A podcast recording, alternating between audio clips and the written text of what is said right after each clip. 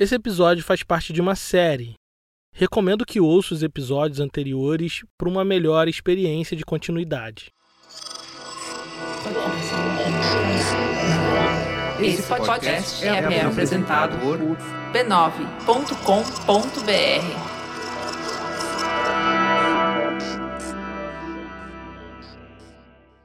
No livro Diário de Bitita, Carolina Maria de Jesus, ao falar da sua infância, pinta um quadro muito preciso do que era ser uma pessoa negra no pós-abolição.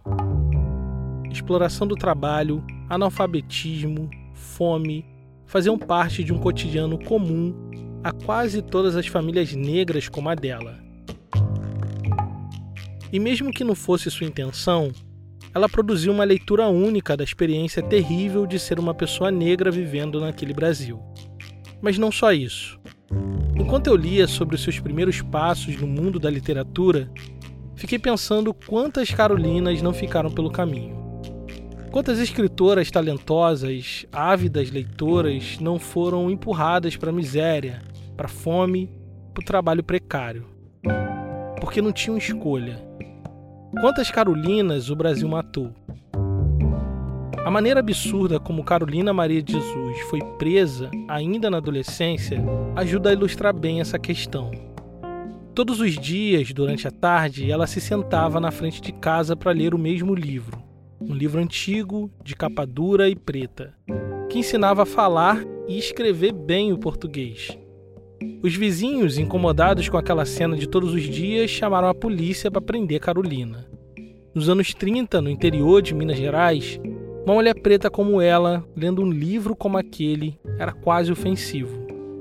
Parece exagero, mas existia no Código Penal brasileiro um dispositivo que dava margem legal para prender Carolina.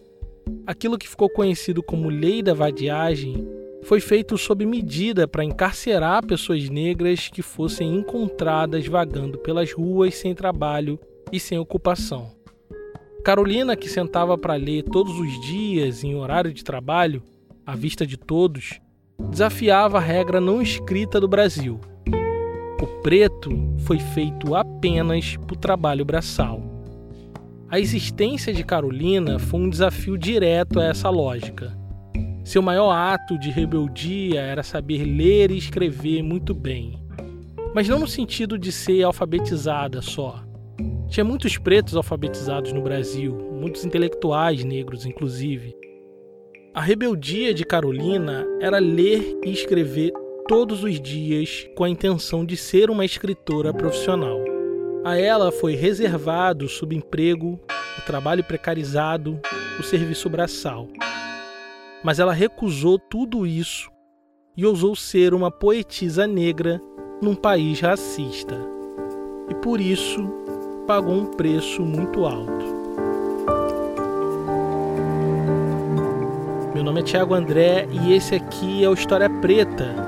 Você está ouvindo Carolina, a história da escritora negra que ficou famosa no mundo inteiro, mas foi esquecida pelo Brasil.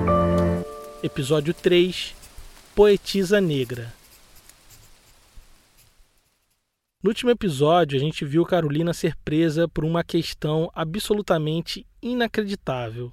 Estava lendo um livro ao invés de trabalhar.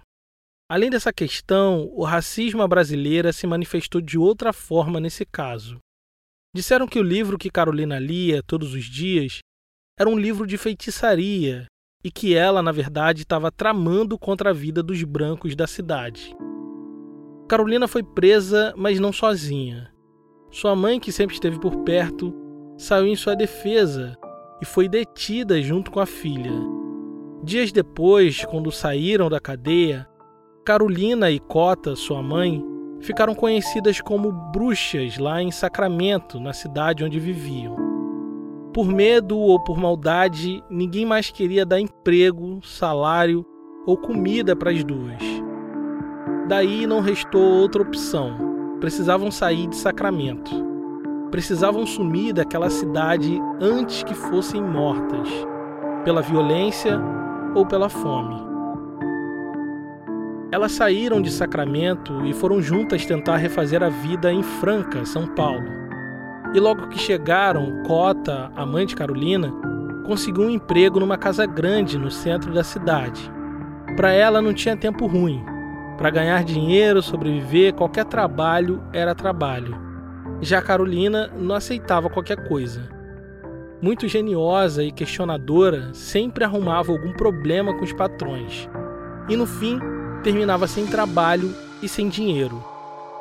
De patroa em patroa, de casa em casa, Carolina conseguia trabalho com a mesma velocidade que era demitida. Não conseguia fazer nenhum trabalho doméstico bem feito. Tentou ser babá, faxineira, cozinheira, mas era desatenta, fazia o trabalho mal feito e quase sempre não sabia fazer. Na verdade, ela nunca nem teve vontade de aprender nada disso. Como cozinheira, enquanto a panela ia no fogo, ela abria algum livro para ler, perdia atenção e deixava a comida queimar. Quando não era isso, acabava deixando a comida crua demais. Mas o fim quase sempre era o mesmo. Era mandada embora, sem garantias e sem salário. Daí passava os dias perambulando pela cidade e as noites dormindo de favor em uma das tendas do velho circo do palhaço Titiolin, que era fixo na cidade. Como não tinha casa, dependia do trabalho doméstico para ter um teto sobre a sua cabeça. Mas essa coisa de não ter trabalho fixo fez dela e de sua mãe praticamente moradoras de rua. Carolina não era uma pessoa fácil, mas nem sempre as demissões era culpa sua. A elite econômica para quem ela costumava trabalhar era muito pior. E tem um caso que ajuda a ilustrar muito bem o que eu estou falando. Ela foi trabalhar de doméstica para um tal de Emílio Bruxelas. O homem que estava desconfiado de seus empregados, quase todos negros, mandou instalar um cofre na casa para guardar os seus objetos mais valiosos. Carolina estava varrendo próximo ao serviço de instalação quando o funcionário passou a senha do cofre para o patrão e disse para ele anotar num papel. Dias depois, Emílio Bruxelas perdeu o papel com o segredo do cofre e não conseguia acessar os seus pertences deixados lá dentro. Vendo o desespero do patrão, Carolina se ofereceu para ajudar. Por ingenuidade, ou talvez pensando em ganhar a confiança do patrão, disse que se lembrava do código do cofre, porque ouviu e tinha boa memória. Graças a Carolina, o sujeito conseguiu abrir o cofre, mas ela foi demitida imediatamente. Sem destino certo, conseguiu um outro trabalho, mas foi mandado embora porque tossia demais. E os patrões ficaram com medo de pegar alguma doença estranha da empregada. Certa vez, ouviu uma coisa de uma de suas patroas que guardou na memória e depois registrou em seu diário. Sabe, Carolina, muitas pessoas lutaram para a libertação de vocês, mas vocês não têm apego a nada parecem esquilos. Eu acho vocês, negros, um povo muito difícil. Se vocês são desorganizados, é porque vocês querem. O que é que vocês lucram com essas andanças? Dá a impressão que vocês entram nas nossas casas só para investigar e depois partem. Esse Brasil do pós-abolição, que é o contexto de Carolina, foi construído sob forte sentimento de desconfiança. No imaginário coletivo das pessoas brancas, pairava o medo de que os negros pudessem se vingar a qualquer momento das coisas que passaram durante mais de três séculos de escravidão. Todo cuidado era pouco, todo sofrimento era pouco. Essa relação desigual deixava Carolina cada dia mais desconfiada, cínica e amargurada com a vida, principalmente em relação às pessoas brancas. Carolina estava cada vez mais sem esperanças de conseguir reconstruir sua vida. Longe de casa, de sua cidade, de sua família, sentia que estava vivendo os seus piores anos de vida. Em sua cabeça reforçava a ideia de que precisava sair dali, que Franca também não era o seu lugar. Talvez fosse para uma outra cidade maior, com mais empregos, uma cidade tipo São Paulo. Todas as amigas que vinham de São Paulo e diziam que São Paulo era o, enfim, o paraíso. Esse é o Tom Farias, jornalista, escritor e biógrafo de Carolina. Todo mundo se dava bem, as pessoas andavam bem vestidas, arrumavam emprego, casa tal. E isso povoou, começou a povoar o imaginário da Carolina. Carolina queria fugir daquela dor que era viver sob sua própria pele. Por isso, o trabalho precário, a falta de garantias estava acabando com a saúde dela e da mãe. Dona Cota era só pele e osso.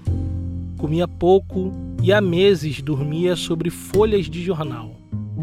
Pouco que recebia, Carolina dividia com a mãe. E vendo a mãe naquele estado de coisas, Carolina teve que tomar uma decisão difícil. Se quisessem sobreviver, elas teriam que se separar. Desde muito cedo, Carolina esteve sempre ao lado da mãe. Quando tinha só quatro anos, caminhava com ela por quilômetros para buscar água do poço. Depois, mais crescida, acompanhou a mãe nas jornadas de trabalho doméstico, quando não tinha ninguém que tomasse conta dela. Mais tarde, quando teve que abandonar a escola, foi para acompanhar a mãe num emprego melhor numa fazenda em outra cidade. E agora, em Franca, estavam juntas mais uma vez, olhando no olho da fome. Cota queria voltar para Sacramento. Lá, ela tinha sua própria casa, estaria perto dos seus familiares e não enfrentaria sozinho os desafios da vida. Já Carolina não tirava São Paulo da cabeça. Era hora de se separar da mãe. Aquela seria a última vez que ela estaria com sua mãe. Dali em diante, sua vida tomaria rumos completamente inesperados. Nem nos seus melhores sonhos poderia prever o que estava prestes a acontecer. Nesse momento de profundo desespero e agonia, a sorte sorriu para Carolina. Alguém indicou ela para um trabalho na casa de uma professora, Dona Romélia, e o marido, o dentista chamado Luiz. Eles estavam procurando uma doméstica para ir de mudança com eles para São Paulo. A vaga parecia sob medida para Carolina, e ela mal podia acreditar naquela sorte. Iria para São Paulo com tudo pago e com um emprego garantido. Na verdade, ela não estava nem pensando muito no trabalho, só queria mesmo chegar em São Paulo. Lá, ela teria mais chances de resolver a sua vida. Carolina tinha uma visão muito pragmática do dinheiro. No seu livro Diário de Bitita, que ela registra as memórias dessa época da vida, ela escreveu uma sentença interessante sobre o dinheiro que nos ajuda a entender a sua visão de mundo. Aqui, quem dá voz ao texto de Carolina é a nossa desenhista de som, a Janaína Oliveira. Sem esse papel, ninguém vive. Ele nos domina e predomina na nossa vida. Os que têm bastante são fortes, são respeitados, são os donos do leme. Quem não os tem em grandes quantidades é João Ninguém. Pé rapado são os desconsiderados, são os fracos. Foi a experiência de Carolina no mundo do trabalho que ajudou a moldar a sua visão sobre o dinheiro, sobre o poder e sobre possibilidades. Ela chegou em São Paulo em 1937, com apenas 23 anos. Sua porta de entrada na cidade foi a Estação da Luz, a estação ferroviária mais importante da cidade. A grandiosidade do lugar deixou Carolina atônita. Aquele edifício da estação enorme, com teto em arco alto, que lembra a arquitetura das estações europeias do século XIX, abrigava uma multidão de pessoas que se protegia da chuva que caía lá fora. Carolina nunca viu tanta gente junta. A impressão que ela tinha era que estava em outro planeta. Sentia que estava no eixo do Brasil, na espinha dorsal do país. Atônita com tudo aquilo, tentou registrar em texto o que se passava dentro dela. Não sentia a sensação almejada. Contemplava tudo com indiferença. Sentia profundo pavor da cidade industrial. Por quê? Não sei. Aquela tristeza que senti foi desaparecendo aos poucos que desordem mental tremenda. Sentia ideias que eu desconhecia como se fosse alguém ditando algo na minha mente. Carolina teria que conviver com essa confusão mental, porque São Paulo agora fazia parte da sua vida. Vindo de uma cidade pequena, Carolina tinha uma ideia ingênua de que São Paulo poderia ser um lugar acolhedor. Ideia que logo virou pó ainda nos primeiros dias de convívio com a cidade. O tamanho, o barulho, a indiferença fez sua mente se voltar para a leitura e para a poesia. Em Franca, ela já comete alguns versos que ela não sabe que é verso. Já em Franca. Né? Mas quando chega em São Paulo, na verdade, a cidade grande de São Paulo, cinema, teatro, prédios suntuosos, ruas, parques, lojas fantásticas. Isto tira completamente, muda, vira a cabeça completamente da Carolina. Né? Nesse interim também entra a questão literária, porque é aí que ela começa a ter as, os primeiros, é, digamos assim, é, vontade de escrever e vai pondo isso no papel sem ter uma noção exatamente como é isso. Carolina tinha uma sede criativa muito grande, um impulso de criar coisas, mundos, poesias. Queria jogar para fora as coisas que estavam dentro da sua cabeça. Lia e escrevia todos os dias com uma disciplina quase monástica. Com tanta coisa escrita, com tantas ideias na ponta do lápis, ela começou a vislumbrar a possibilidade de um dia ser uma escritora de verdade. E para isso, ela bolou uma estratégia ousada. E é o que vamos ouvir assim que a gente voltar. Nosso conteúdo aqui no feed sai a cada 15 dias, mas nossos apoiadores ouvem o História Preta toda semana. Por apenas 10 reais por mês, você também terá acesso ao podcast exclusivo para apoiadores é um episódio secreto, uma temporada extra para quem não aguenta ficar sem história preta na semana. Acesse apoia.se barra História Preta para nos apoiar. Acabou de estrear, só para nossos apoiadores, a temporada O Último Argentino Negro, que conta a história de como Raul Grigueira sobreviveu ao branqueamento racial argentino e se tornou o negro mais famoso do país. Com só 10 reais, você ouve esse conteúdo exclusivo, tem acesso ao grupo secreto, desconto na loja e uma newsletter aprofundando nossos conteúdos. Nosso conteúdo sempre será gratuito e com cada vez mais qualidade. Se você quiser nos apoiar e receber mais conteúdo em troca, acesse apoia.se barra História Preta. Carolina chegou em São Paulo para ser empregada da professora Dona Romélia, mas o que tudo indica, não ficou muito tempo trabalhando para ela. Essa família, por exemplo, ela não vai ficar na casa dessa família, ela até é, usa essa família para ir para São Paulo, na verdade. Ela vai pedir desculpas depois numa matéria, 20 anos depois, ela vai pedir desculpas por ter sido uma péssima empregada né, para essa família. Mas aí é que vai se dar essa questão da literatura, né? A gente tem poucas informações sobre esse momento da vida de Carolina, mas já é possível perceber que ela estava com a sua cabeça completamente voltada para fazer a vida como poetisa. Ela já era uma leitora voraz, já tinha escrito uma coisa aqui e ali, mas nunca antes tinha manifestado o desejo de ser uma escritora profissional. Profissional no sentido de ganhar dinheiro, de viver desse ofício.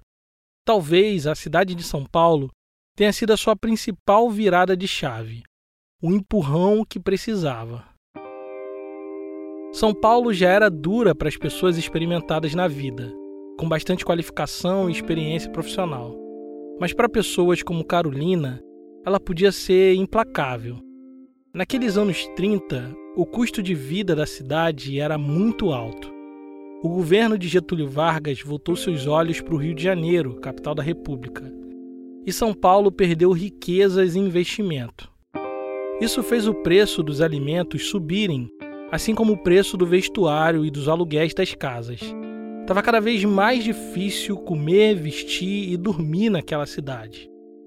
E Carolina continuava com sérias dificuldades de manter um emprego fixo e vagava muitas vezes pela cidade na busca de trabalho. Era na escrita que ela encontrava o refúgio para as angústias daquela vida complicada na cidade grande. Numa dessas andanças, encontrou um sujeito que plantou uma ideia na sua cabeça. Que você não mostra seus textos para um jornalista? Ele vai poder te orientar. O sujeito só disse isso porque via Carolina todos os dias andando e escrevendo pelas ruas de São Paulo. De primeira, ele achou que se tratava de uma mulher que estava fora de si.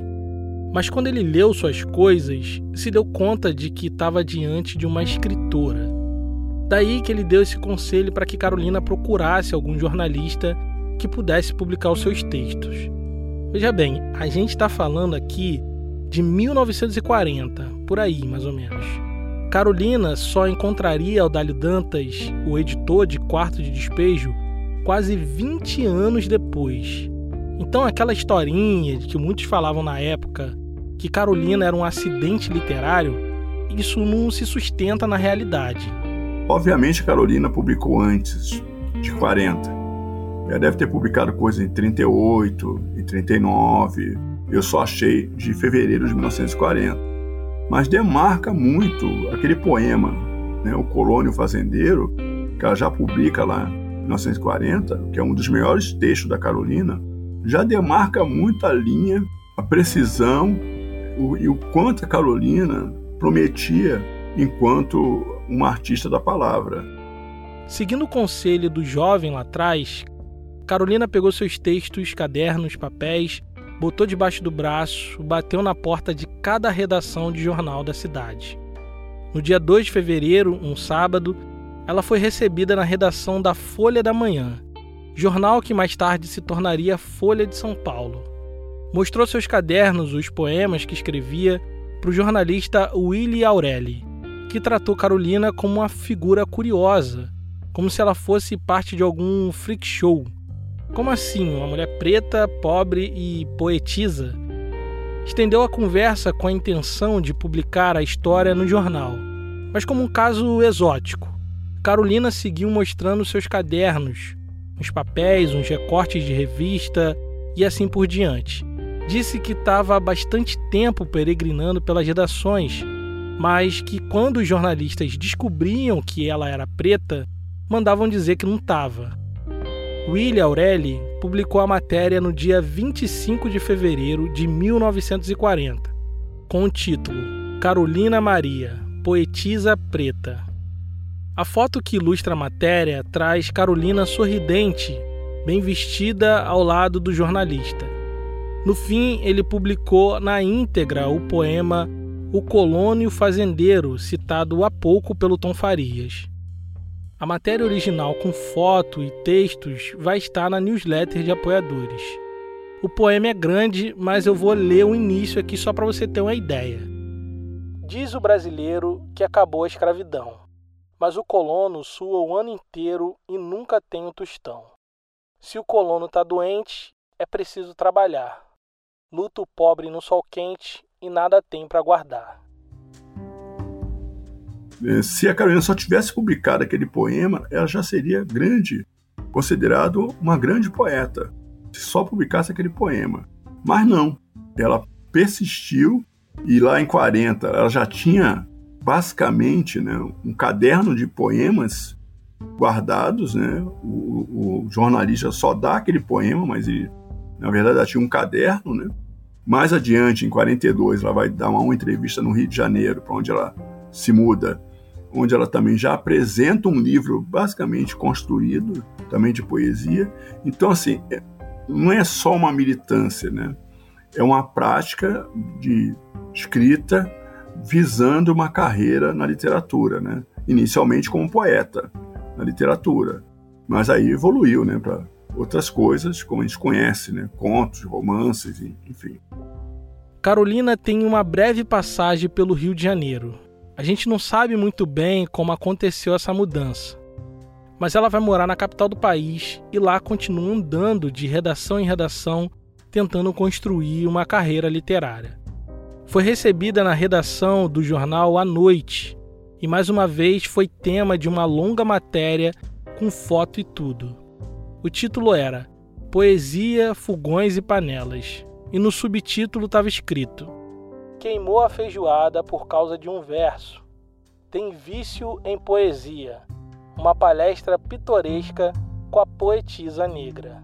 No texto, Carolina diz que tem sofrido por amor à musa inspiradora, que persegue ela com uma incrível obsessão. Tudo tenho feito para torcer a linha do meu destino e esquecer a tortura dos versos que me enchem a cabeça. Mas eles brotam do meu pensamento e eu não tenho outro remédio senão dar-lhes expansão. Está aqui o fruto das minhas ideias. Nessa matéria, Carolina expõe com detalhes o seu projeto de carreira literária e fala do desejo de publicar o seu livro de poesias que estava escrito e iria se chamar Cliris, e pôs como principal empecilho às suas aspirações as questões de classe e principalmente de raça. Nessa época, ela trabalhava de cozinheira para uma família e revelou na redação como era difícil conciliar a vida de doméstica com o sonho de ser escritora reconhecida. É que, na verdade, a Carolina era uma revoltada, né?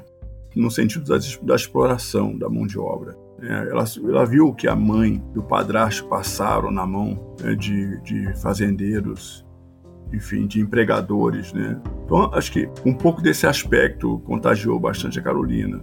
E no outro, quer dizer, ela realmente queria ser uma artista. E isso não combinava em nada. Né? Primeiro, quer dizer, o, tra o, trabalho doméstico era um trabalho de quase dedicação exclusiva. Né? Ela, ela diz que ela deitava uma hora da manhã, acordava três, sabe? Ela, ela conta assim fatos assim de, basicamente de escravidão. E escravidão na área doméstica a gente vê vários, tem vários exemplos aí. Então, ainda hoje, você imagine nos anos 40, nos anos, sabe?